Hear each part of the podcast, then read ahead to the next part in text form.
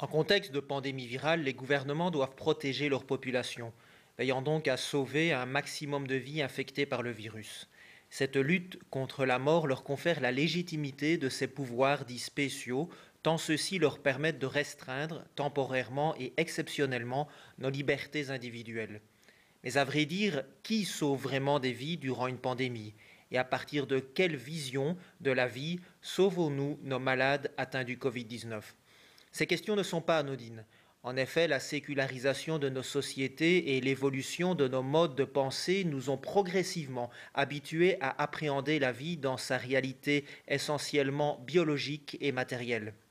Un concitoyen ou même un patient est dès lors réduit au simple fait d'être vivant. Considérée jadis comme l'union de l'âme et du corps, la vie est de moins en moins perçue dans ses dimensions à la fois corporelles et spirituelles.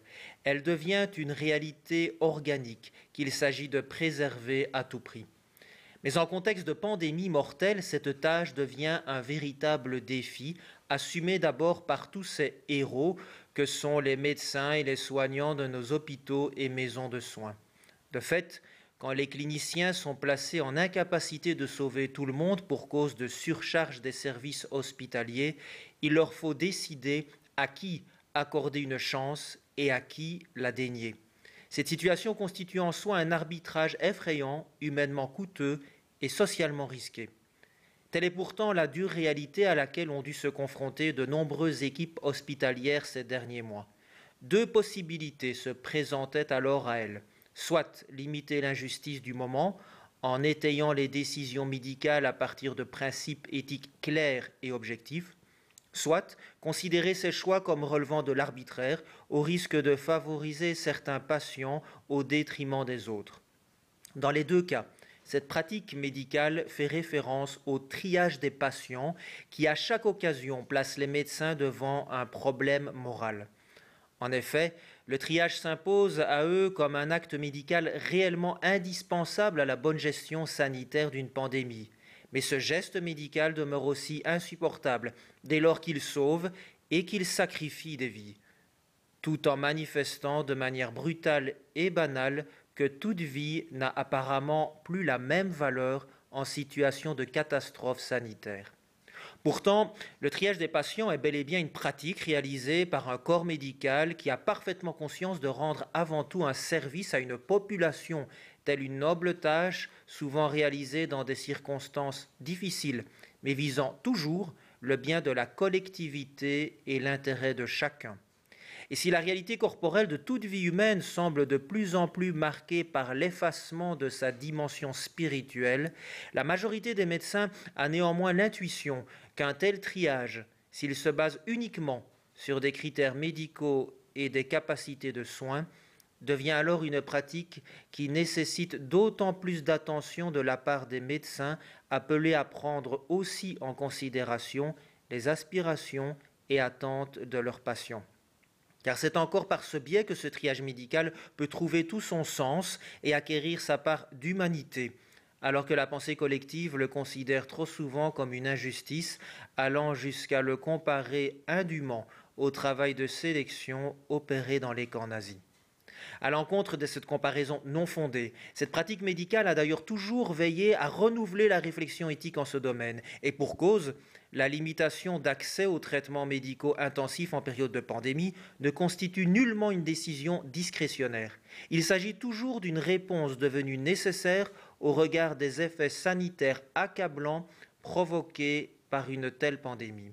Dès lors, pareille situation nécessite l'élaboration d'une gestion de crise basée impérativement sur des critères éthiques objectivement fondés, rendant ainsi les décisions médicales plus acceptables et surtout défendables auprès des patients, de leurs familles et plus largement devant la population frappée par l'épidémie. Mais comment gérer une telle crise sanitaire dans le respect des principes éthiques et de manière cohérente, c'est-à-dire selon le principe de réalité d'une raréfaction des capacités de soins. D'emblée, il s'agit de partir du, présupposé qu'une pandémie virale n'induit jamais la suspension des normes éthiques défendues d'ordinaire par tous. Tout au plus, l'épidémie du Covid-19 peut-elle contraindre les médecins à les hiérarchiser temporairement? Mais il leur incombe de veiller à ce que leur réflexion éthique soit toujours initiée à partir d'un principe essentiel, le respect de la dignité humaine. Cette exigence fondamentale veut que la valeur individuelle de chaque personne soit reconnue comme absolue, si bien que dans le cadre d'un plan de lutte contre une épidémie, ce principe d'équité impose de ne jamais prendre des décisions médicales qui pourraient aggraver les situations d'injustice déjà existantes. Bien plus, puisqu'en situation de rareté des ressources de soins, l'objectif de sauver le plus de vies possible reste d'actualité, le triage devient alors une tentative d'équilibrage entre deux concepts clés bien connus des éthiciens que la gestion d'une pandémie virale vient mettre en tension, l'égalitarisme et l'utilitarisme. Ainsi, l'enjeu du moment est énorme. Il s'agit d'une véritable épreuve pour les institutions démocratiques, sanitaires et éthiques à mener à gérer cette crise de manière transparente. Cela nécessite donc l'établissement de protocoles précis dans le domaine médical, le but étant de déterminer clairement qui soigner en priorité, selon quels critères et avec quelles conséquences pour tous ces patients qui ne pourront pas être traités en vue d'une rémission. Mais en amont de ces réflexions médicales pointues et nécessaires, une question plus générale et néanmoins primordiale émerge au sein même de la gestion de cette pandémie virale. En effet, il est évident qu'en amont des éventuelles crises, les urgentistes sont tous préparés à devoir jongler avec des protocoles éthiques évoluant selon les situations d'exception. Face à la crise sanitaire exceptionnelle que nous connaissons actuellement, la problématique des seuils de basculement d'une logique médicale à une autre ne pose-t-elle pas question? Dans ce cas présent, il paraît légitime de se demander à partir de quand les médecins sont autorisés à abandonner les critères médicaux liés à la médecine d'urgence, consistant à prioriser les soins en se demandant qui est le plus gravement malade, pour pratiquer alors un tri des patients Covid-19 selon une visée utilitariste, consistant alors à se demander qui sauver quand il est impossible de soigner tout le monde. Solutionner cette problématique nécessite clairement de savoir à quel moment et dans quelles circonstances les cliniciens peuvent considérer que la gestion de l'épidémie ne relève plus d'une situation d'urgence sanitaire, mais bien d'une catastrophe sanitaire, leur permettant alors d'appliquer des protocoles éthiques spécialement conçus pour des situations de catastrophe. Ce questionnement est loin d'être anodin, car la mise en pratique de tels protocoles a toujours pour défaut de limiter drastiquement les hypothétiques rémissions miracles quand tout semblait perdu. En effet, les ressources créatives du corps médical évoluant dans l'urgence sont volontairement limitées, alors que la tentation de décréter trop vite l'état d'exception éthique ne fait que s'accroître.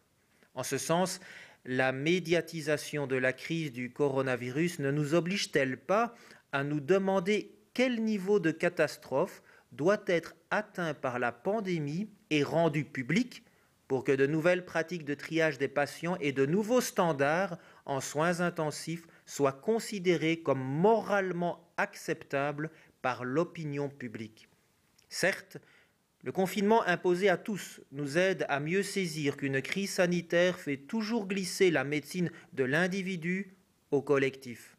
Mais ces propos soulignent aussi l'importante responsabilité qu'endossent les épidémiologistes la classe politique et les médias dans la diffusion d'informations cohérentes et pédagogiques. Il leur faut absolument présenter sans équivoque le niveau de gravité que représente la crise sanitaire et la possibilité d'avoir à rédiger, à rediriger des patients infectés par le Covid-19 vers une fin de vie inéluctable en vue de ne pas submerger les structures hospitalières et ce pour le bien de tous.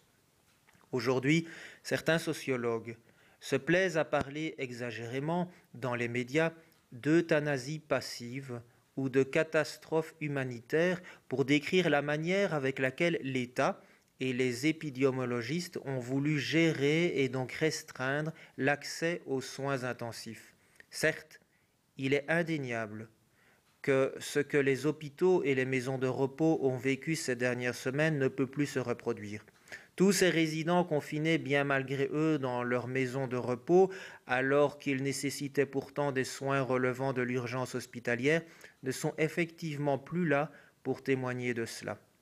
Car derrière cette crise sanitaire se trouvent avant tout des êtres humains, des patients et des soignants, malmenés par une situation exceptionnelle.